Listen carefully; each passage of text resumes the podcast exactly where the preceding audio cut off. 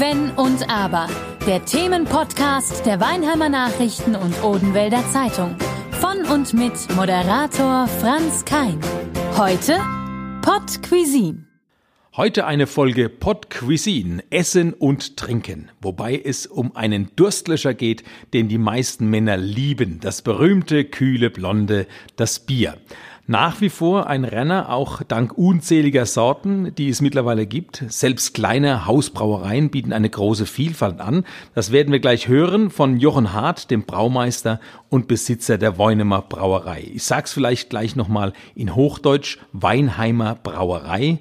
Äh, Jochen, gibt es äh, viele Kunden, die mit der Begrifflichkeit Weunemer Bier immer noch so ihre Sprachprobleme haben? Muss man da teilweise noch erklären, was denn eigentlich Weunemer Bier ist?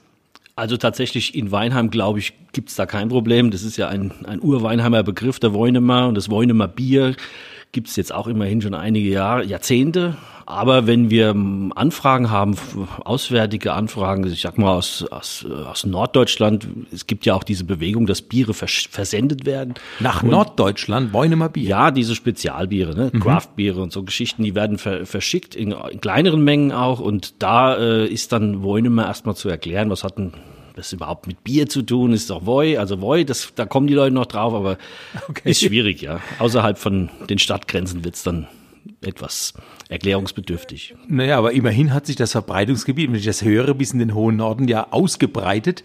Wahrscheinlich dank auch des Internets heutzutage, äh, der Internetkäufe. Ähm, und äh, die Hausbrauerei als Restaurant, die Bierstube bis hin zum Vertriebsgebiet, da habt ihr sich enorm euch ausgeweitet. Wie weit ist, geht's über die Metropolregion hinaus? Also aus, vielleicht Ausnahmen in den Norden oder wo gibt's denn Wollen wir Bier überall zu kaufen? Ja, also es ist natürlich schon so. Wir verkaufen in erster Linie im Haus, also wenn man es darf.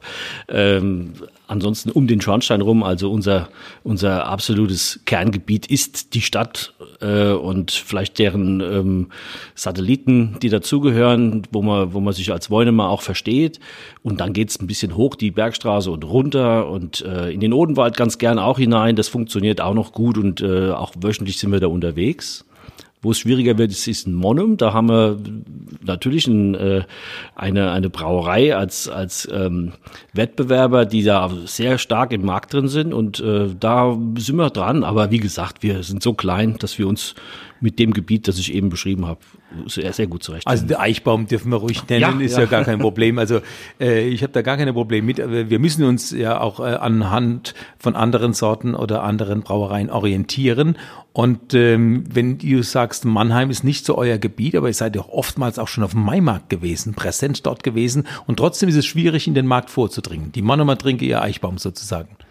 Ja, natürlich gilt es nicht immer absolut, aber es ist, es ist so, wir haben ja hier unseren, unseren Kernmarkt, da sind wir jede Woche, da haben wir unsere, unsere Stammkundschaft, die wir jede Woche oder alle zwei Wochen bedienen oder die sich dann bedienen und man merkt dann halt, äh, dass das, wir haben natürlich auch in Mannheim Verkaufsstellen und versuchen uns dort auch immer ein bisschen breiter, eben über solche Veranstaltungen wie auf dem Maimarkt, äh, ähm, auf dem Maimarktgelände, wenn da Konzerte stattfinden. Das ist so, so ein, ein gutes ähm, ein gutes Podium, um sich mal dem, dem ja, der, dem, dem Bierinteressierten näher zu bringen. Der Beim Zeltfestival ja, zum Beispiel Maifeld Derby oder, ja. oder eben vom äh, Kaffeezentralveranstaltungen, die dann in der Maimarkthalle oder im Club stattfinden.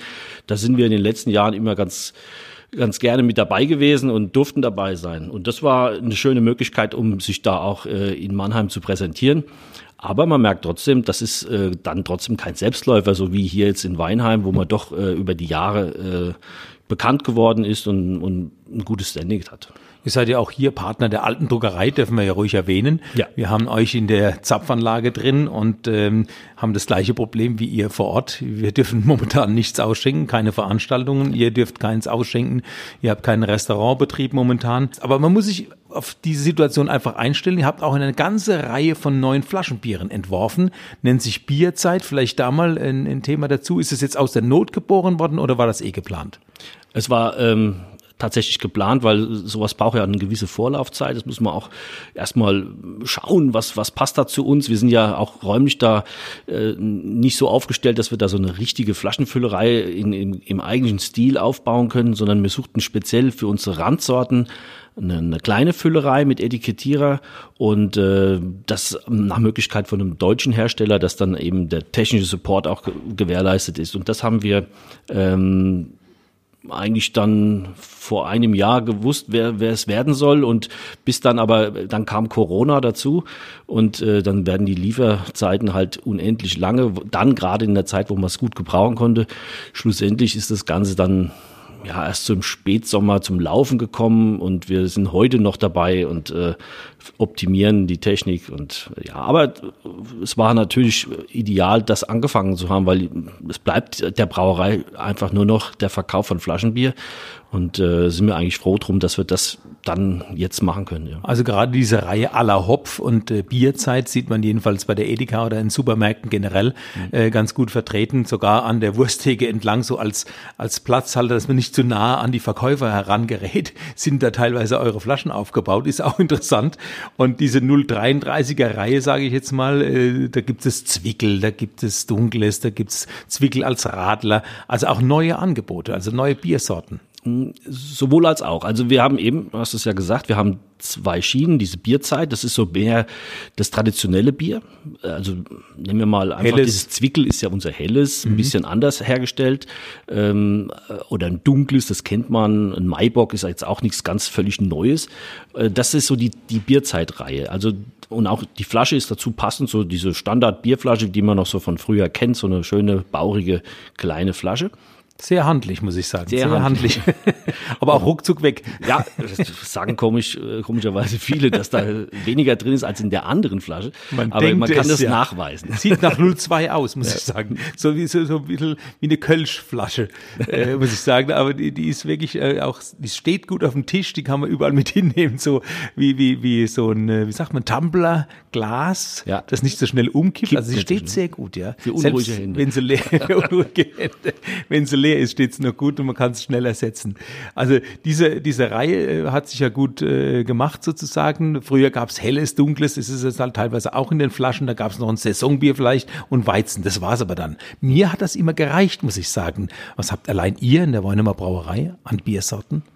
Gut, wir haben über das ganze Jahr immer unsere Standardsorten, hell, dunkel, Weizen, Pilz äh, am Hahn und äh, dann gibt es oder gab es schon immer sogenannte Saisonbiere, die dann, wenn abverkauft, ersetzt wurden durch ein neues Saisonbier. Und äh, mittlerweile ja, verkaufen sie sich im Haus ja gar nicht mehr ab. Deshalb äh, haben wir diese Saisonbiere jetzt auf die Flaschen gezogen. Und ähm, da sind wir jetzt insgesamt ja über, über zehn, haben wir zehn verschiedene Sorten am Markt.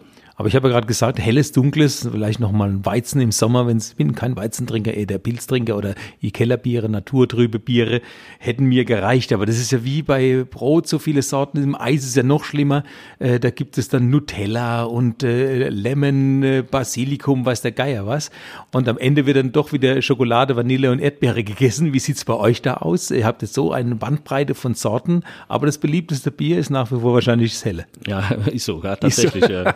Und dann gibt's natürlich auch eben diesen, diesen Ausreißer, den, den bringt man mal. Äh, bei uns muss man sagen, das, das läuft schwierig, so ein Rauchbier. Ne? Das mhm. ich, ist ein Biertyp, äh, nichts Neues, ist äh, traditionelles Bier, vor allen Dingen aus dem Bamberger Raum, sehr bekannt und die Leute lieben es da. Und hier ist es dann wirklich, da findest natürlich auch Liebhaber, aber das sind eher, das sind ja eher Einzelne, ja. Und dann ja. zwischendrin halt alles. Also könnte man es ja eigentlich bei hellem, dunklem Weizen belassen.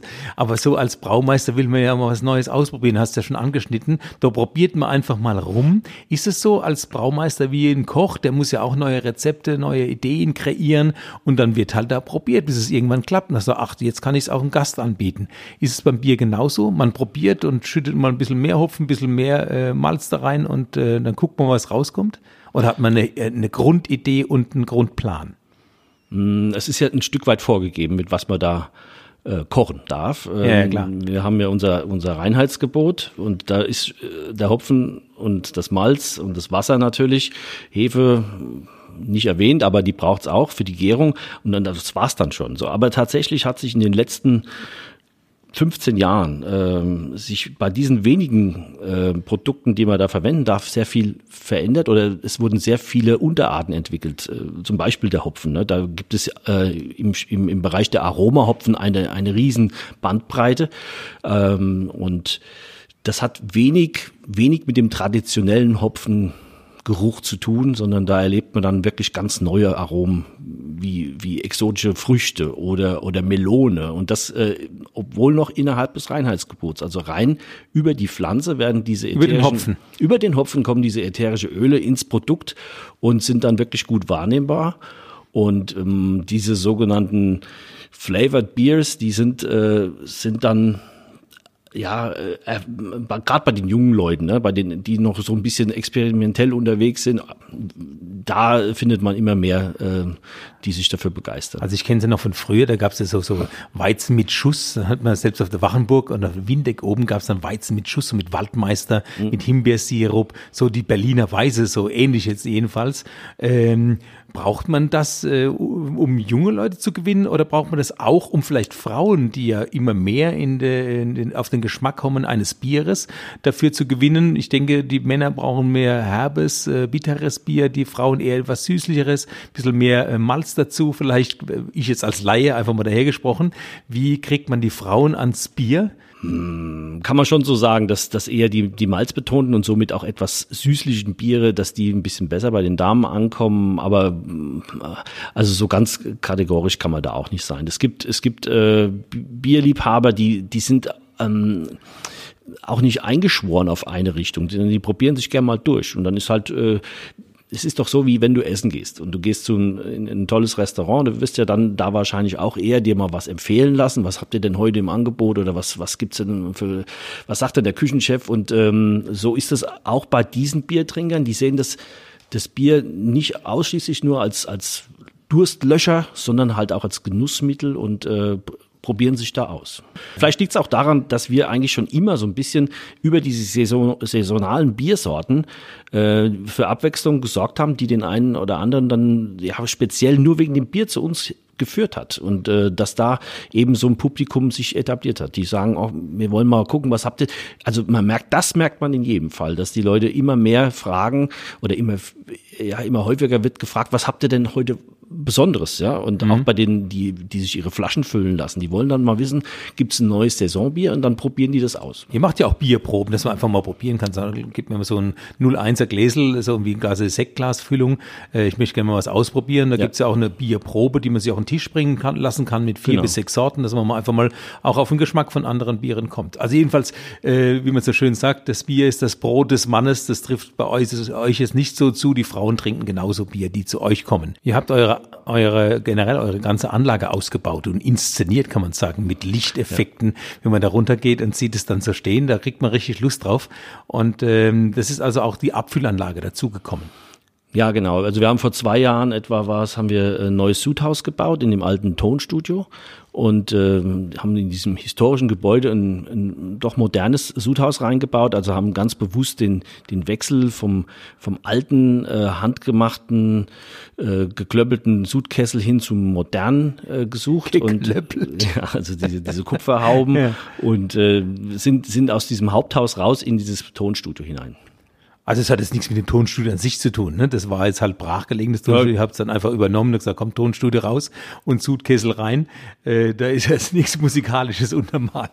Oder doch? Also die, ja. Es gibt ja Winzer, die ihre Reben beschallen. Vielleicht ja, machen ja. wir das auch mal. Ja, ja natürlich. Also vielleicht ist man dann beschwingter so als Braumeister, wenn du da drin stehst und die Musik drumherum.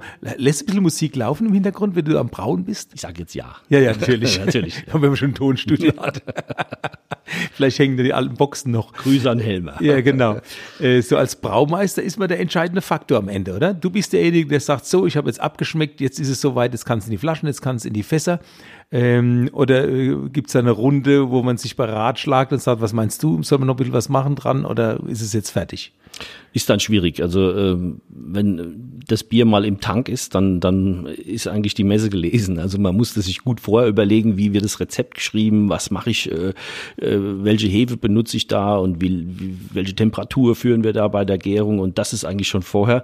Hinterher ähm, ist es tatsächlich dann an, an dem Brauer oder ja an mir, mir so viel Brauer haben wir bei uns gar nicht, äh, der dann äh, sagt, jetzt ist das Bier in dem Reifestadium, dass wir es verkaufen können, dass wir es äh, abfüllen und das und, ist dann mein Job, ja. ja wann, wann, wann besteht denn die Chance noch dran zu drehen? Zu sagen, ey, das geht gerade in eine falsche Richtung oder wir, wir probieren gerade was Neues aus, was könnten wir jetzt noch machen? Schmeißen wir noch einen, einen Sack voll Hopfen rein oder ich als Laie stelle mir es gerade so vor. Wo mhm. kann man jetzt noch sagen, ich, bei, beim, beim Kochen würde ich sagen, so noch ein bisschen Gewürze ja. dazu. Und was macht der Braumeister? Wann sagt er, oh, jetzt könnte man noch was machen?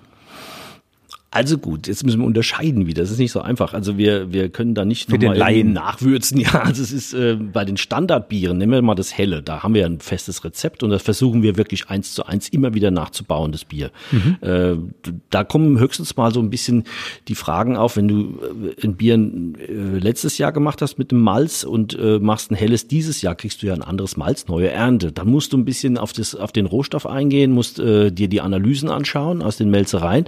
Was ist dieses Jahr anders, Eiweißgehalt mhm. und so weiter. Und dann muss ich im Sudhaus da schon nacharbeiten. Ich will ja auch, dass am Schluss das wieder so schmeckt ja, wie immer. Ne, aber wenn es dann mal fertig ist, kann ich eigentlich nichts mehr machen. Mhm. Ja, das ist dann, äh, dann kannst du nichts mehr dran drehen. Aber das war ein guter Hinweis. Man kann also nicht eins zu eins sagen, das schmeckt immer hundertprozentig gleich, weil der Weizen halt oder äh, der Weizen sage ich, der der Getreideanteil oder das Getreide anders gewachsen ist.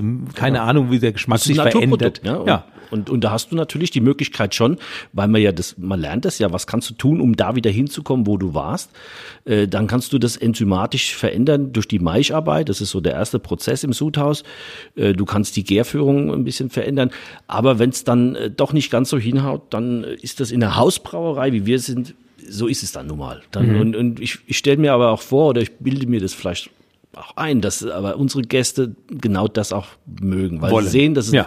ein Produkt äh, von Hand gemacht und in der Industrie macht man es dann halt so, dass man, man hat da 20 Linien, 20 Tanks mit hellem Bier und äh, wenn dann Tank 18 zu hell ist und Tank 1 ist zu dunkel, dann werden die verschnitten über einen Verschneidbock und dann hinter dem Labor gesagt, von dem Tank nimmst du so und so viele Hunderte von Hektar und von dem so und so viel und dann stimmt die Farbe wieder.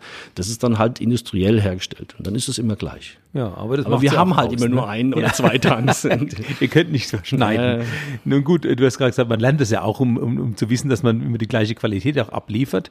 Ähm, Du würdest dich aber nicht als äh, Bier-Sommelier bezeichnen. Ich glaube, das darf man auch nicht einfach so. Hm. Aber könntest du dir vorstellen, dass du ruckzuck so eine Prüfung ablegen könntest?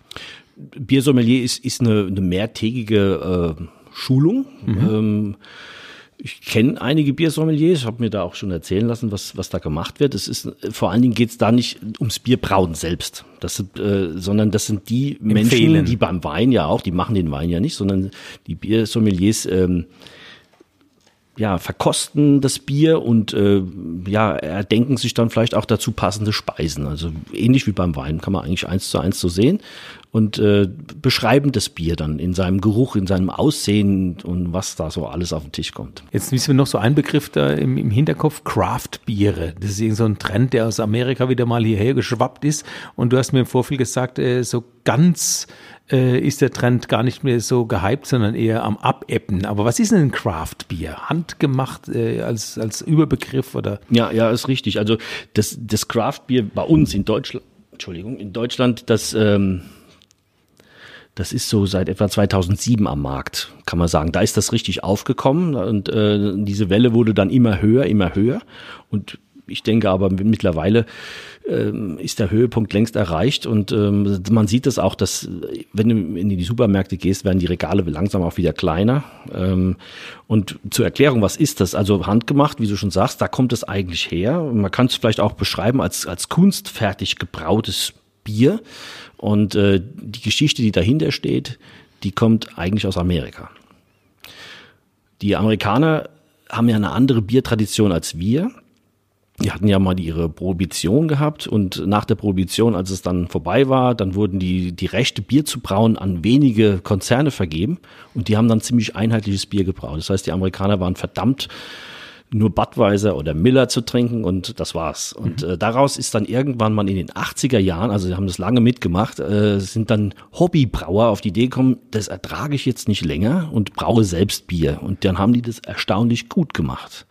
Und diese, diese, diese, ja, Craft-Biere, die da entstanden sind, die hatten dann plötzlich bei dem Nachbar Erfolg. Der hat gesagt, super, dann nehme ich auch jede Woche was. Und so hat sich das wie eine Welle äh, in den USA durchgesetzt.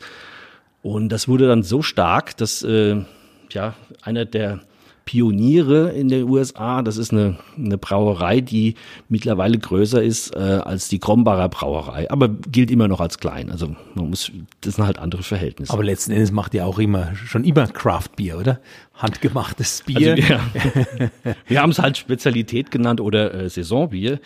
Ähm, wobei man muss schon unterscheiden. Es hat sich da ein bisschen was äh, verändert. Wenn man von Craft Beer spricht, dann meint man besondere Biere, die ähm, sich unterscheiden von diesem, von dem Mainstream. Also man hat da äh, kein Industriebier mehr, Bier mehr vor sich, sondern dann hat man ein Bier, was besonders hopfenbetont ist beispielsweise. Der Hopfen ist so ein bisschen ja äh, das Wappensymbol für für die Craft-Szene.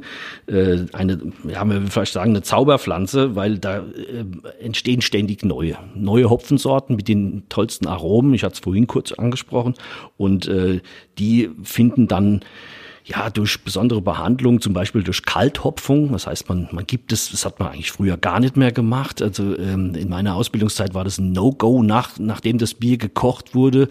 Dann hat der Hopfen, der wird ja mitgekocht, das ist auch heute noch so, aber dann ist er auch mit Hopfen rum äh, beim, beim Craft Beer ist es so, dann kommt der Hopfen eigentlich erst, weil man muss ja wissen, dass die, die Aromen des Hopfens werden durch das Kochen weitestgehend äh, verflüchtigt. Wenn ich die aber haben will, dann koche ich den am besten gar nicht oder den speziellen Hopfen nicht, sondern gebe ihm dem, dem kalten Bier hinzu.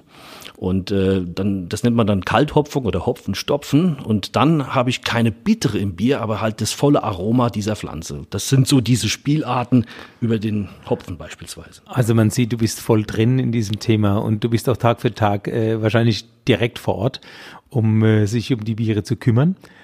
Ähm, jetzt habe ich erfahren, ihr habt aber, vielleicht ist es auch aus der Not geboren, nicht nur mehr Biere, sondern auch einen eigenen Gin oder gar ein eigenes Tonic Water. Wie kam es dazu? Vielleicht noch ganz kurz. Ja, wir, wir, wir haben ja schon, schon immer ein, ein Brennrecht und haben uns eigentlich immer mit Bierbränden beschäftigt. Und äh, Hopfenfeuer. Hopfenfeuer. Ein beliebter Schnaps bei den Spitzklickern.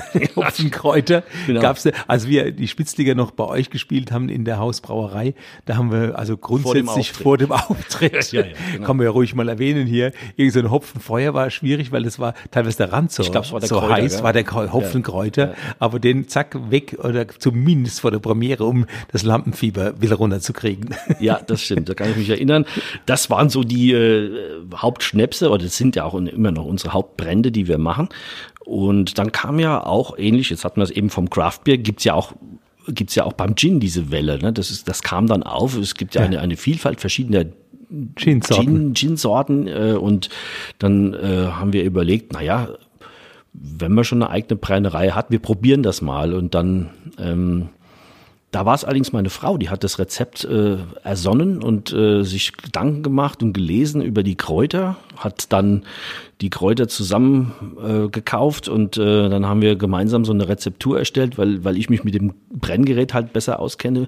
Und wir haben eine spezielle Methode da entwickelt, dass die, die Alkoholdämpfe äh, sich die, die Aromen dann aus den Kräutern herauslösen. Das heißt, unsere Kräuter werden nicht mit, mit in diese Brennblase gegeben, sondern weiter oben in das, in das, äh, in das Geistrohr mehr oder weniger und, und äh, aromatisieren den Gin dann auf dem letzten Weg. Also die, die edelste Methode, einen Gin herzustellen. Also wer zu euch kommt, sollte das unbedingt nach, gleich noch mitnehmen. Ja. Ihr habt ja, wie gesagt, äh, am Wochenende die Möglichkeit, dass man frisch gezapftes Bier kriegt in den Krügen, die es nach wie vor gibt. Es gibt auch äh, kleine Fässchen, die man sich holen kann. Es gibt es auch noch Gin. Also wir hoffen äh, für euch, äh, für uns alle, dass es bald weitergeht, dass man im Biergarten wieder sitzen kann, dass man in den rustikalen Bierstuben sitzen kann. Bis dahin muss man sich halt am Wochenende behelfen mit ein paar Kannen Weunemer Bier. Es war sehr, sehr interessant. Vielen Dank. Das war Jochen Hart von der Weunemer Brauerei in Pottcuisine, der Podcast Essen und Trinken in der Talkreihe Kein Wenn und Aber. Kein Wenn und Aber der Themenpodcast der Weinheimer Nachrichten und Odenwälder Zeitung. Von und mit Moderator Franz Kein.